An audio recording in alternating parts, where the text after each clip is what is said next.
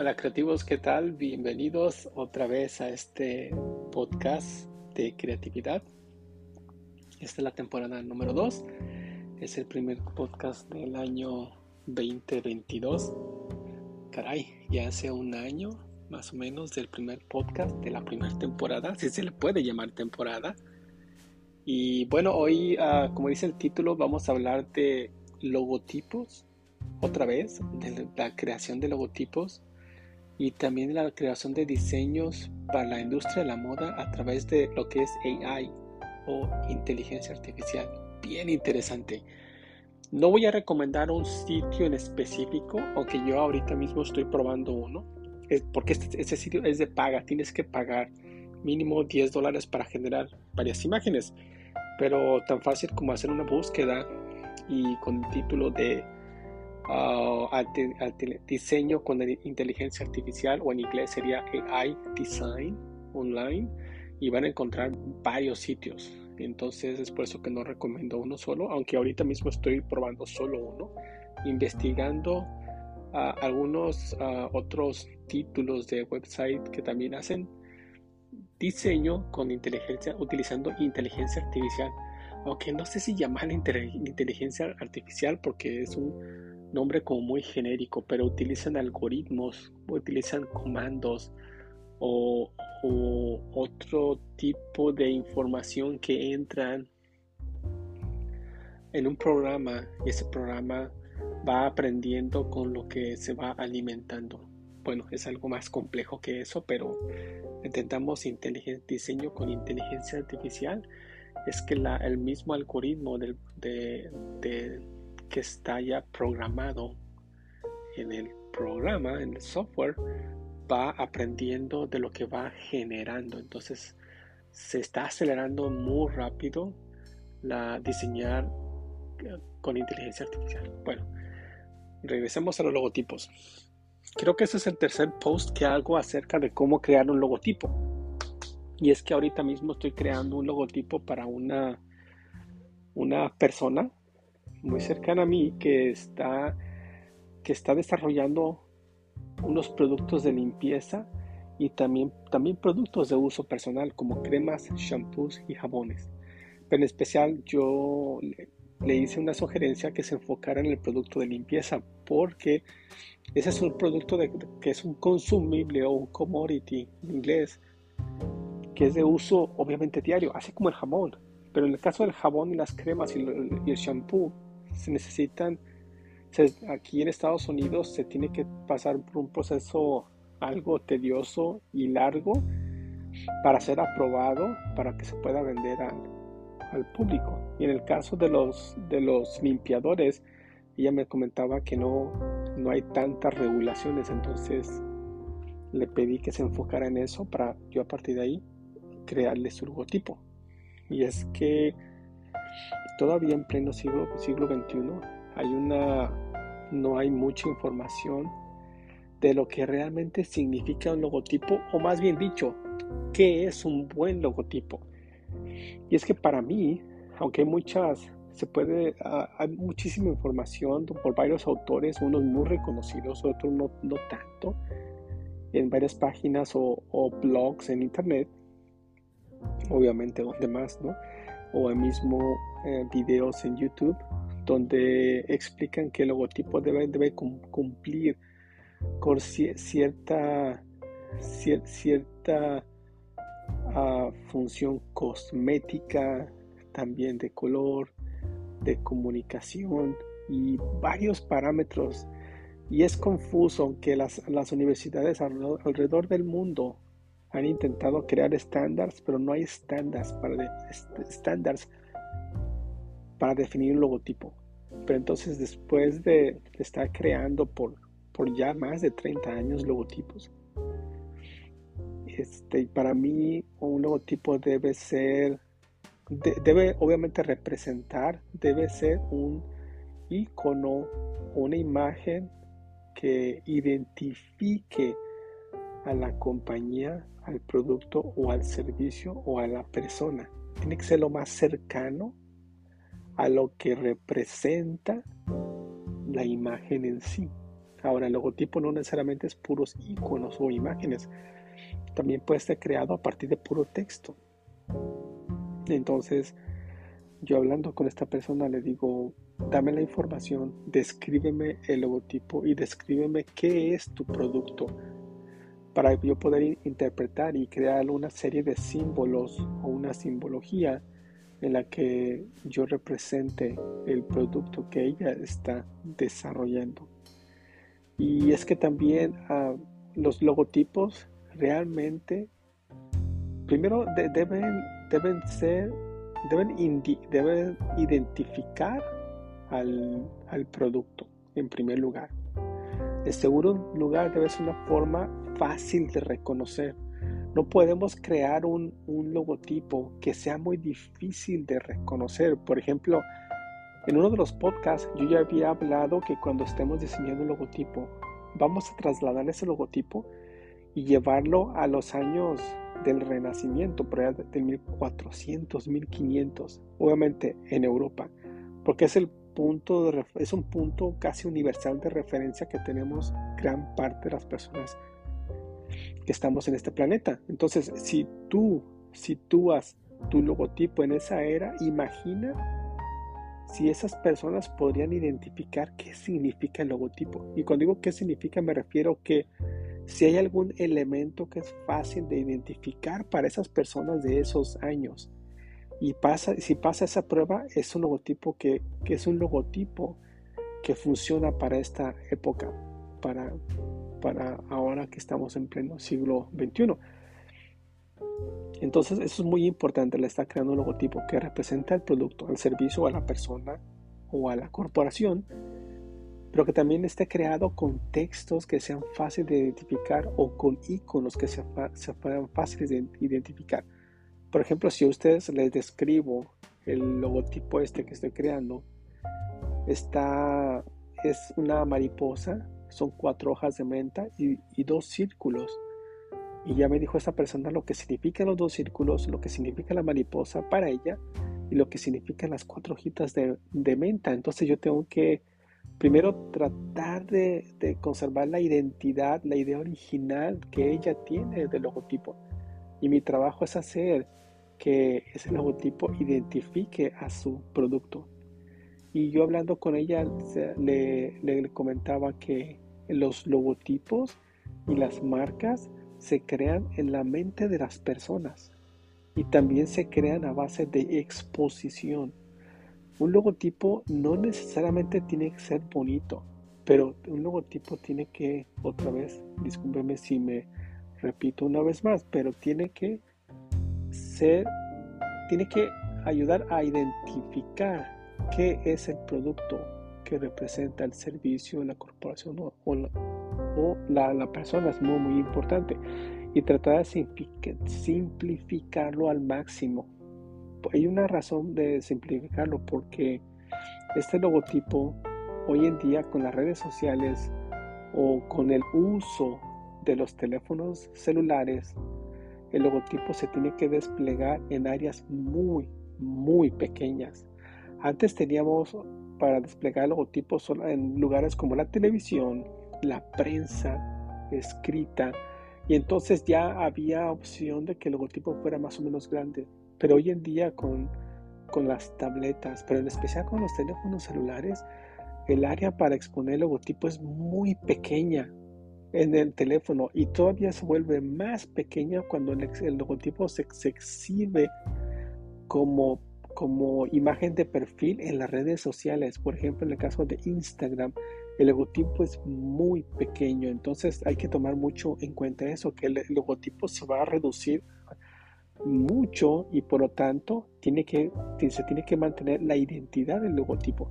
Y, y, y y cuando se hace de forma digital también se tiene que tomar en cuenta que cuando se crea el logotipo se tiene que crear de, de una, de, de, en especial dos tamaños y se escucha extraño, pero cuando digo dos tamaños me refiero más bien a dos, dos, ah, dos logotipos. Uno que se, que se use para cuando se va se va a exhibir el logotipo en áreas muy pequeñas y el mismo logotipo con un poquito diferentes características cuando se exhiba de forma más grande.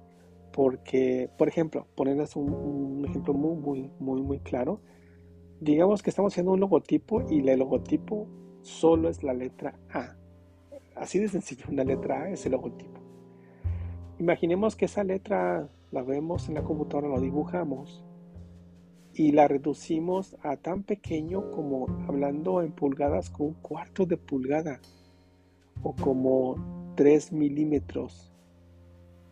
Cuando ese logotipo que representa una A, el triángulo que está al centro, entre más se reduce, obviamente ese, ese triángulo también se reduce mucho, entonces no es muy fácil leerlo.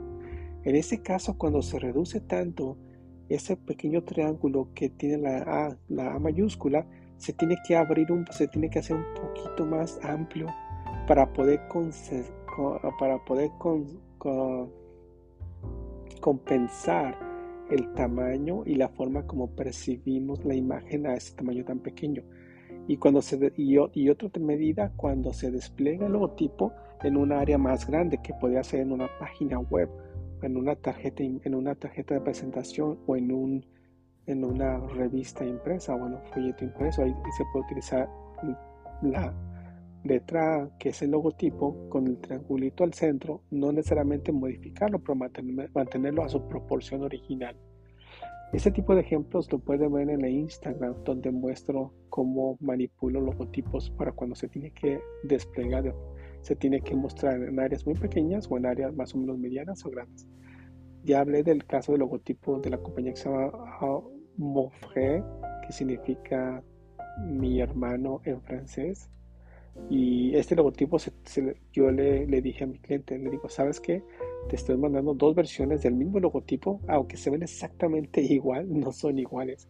Y cuando, cuando lo expongas en una área pequeña, tienes que utilizar este, esta versión y cuando se exponga en un área más grande tienes que utilizar esta versión. Repito, es el mismo logotipo, pero hay pequeños ajustes que se tienen que hacer, sobre todo en la separación de las letras o en los, en los, o en los ah, huecos de las letras o huecos que tiene el logotipo en sí, se tiene que ajustar. Y bueno, como le digo a esta persona, los logotipos y las marcas se crean en, en la imagen de las personas, me refiero también a que el logotipo está muy ligado al producto, al servicio y a la exposición. Es evidente que entre más se expone el logotipo al público, más las personas lo van identificando y después ya lo van asociando la exposición del logotipo con el producto. Es muy importante. Ahí es donde, no, donde recalco que el logotipo no tiene que ser necesariamente bonito, pero tiene que representar, tiene que ser una, una tiene que hablar de lo que representa el producto o el servicio. Entonces es un símbolo de, de ah, identificación, no de comunicación, pero de identificación. Entonces un buen logotipo para mí, por la forma como yo trabajo y he visto muchos logotipos y he creado también muchos logotipos, un buen logotipo es con el tiempo, es cuando conforme se va exponiendo más, las personas lo van identificando. Es muy importante. Ahora también no todos los logotipos son para todo el mundo. Hay logotipos que son reconocidos en ciertas áreas porque no hay, no sé, no, no es exposición de forma global. Pero por ejemplo, en el caso del logotipo de Nike, que ya he hablado de eso, que a mí se me un logotipo muy feo, a las personas les gusta el logotipo, pero no en sí por la forma que tiene el logotipo, sino por lo que representa el logotipo. Es a eso. El otro logotipo también es de la Coca-Cola, Pepsi-Cola. Las personas les gustan, pero no en sí por la estética del logotipo en sí, sino por lo que, le, por lo que representan esos logotipos. Bueno, y ahora hablaremos de lo que estoy ahorita mismo trabajando, que es la diseñar con inteligencia artificial. Y hay unas páginas web, entre ellas una, una que estoy trabajando ahorita, que estoy haciendo, haciendo uso de esa página, en lo que literalmente ah, escribes ciertos textos y, y, este programa que está en la nube se corre todo en internet, no es un programa que tienes que bajar, sino todo sucede en la nube o en el Internet. Y, y pones, en este caso yo escribí las palabras como azul, amarillo, Van Gogh. Y entonces la computadora, el programa este de inteligencia artificial me ha generado, generado 10 imágenes para yo escoger. En este caso de este, de este website, toma 30 minutos para generar las 10 imágenes. Repito, ese es un website que se tiene, tienes que pagar unos créditos, mínimo 10 dólares, pero te cobran un crédito, o sea, un dólar, para generar 10 imágenes de acuerdo a las instrucciones que tú le das. Ahora, ¿por qué lo estoy utilizando? Lo estoy utilizando primero porque quiero saber cómo funciona. Para mí es muy importante mantenerme actualizado en, actualizado en esas, esas nuevas tendencias. Aunque ahorita, ahorita no es muy popular, pero, pero parece que tiene más de, más de un año esta, esta, esta tendencia de crear diseños con inteligencia artificial. Yo lo, lo he descubierto, o más bien yo, yo me he aproximado a estas páginas muy recientemente, hace unas semanas.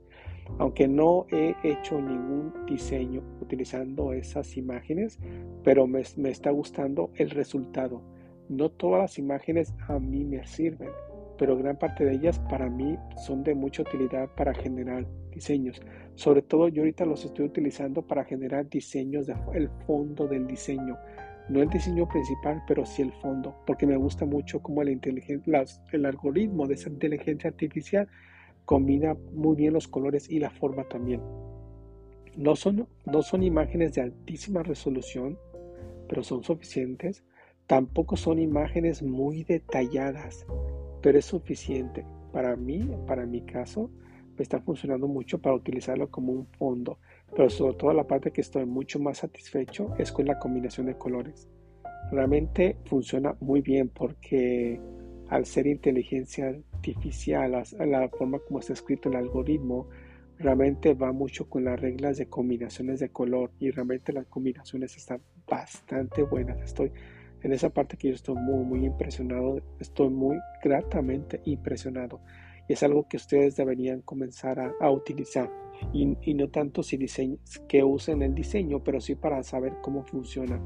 Tan fácil como, como al inicio del podcast les comento que busquen diseño con inteligencia artificial o en inglés, que es más fácil porque hay más información en inglés que en español, es AI Design y pueden poner la palabra free o gratis para que encuentren varias opciones pero repito, la que estoy utilizando es, es de paga, pero me está gustando mucho. Ya tengo, creo que tengo como unas 70 diferentes imágenes que he generado.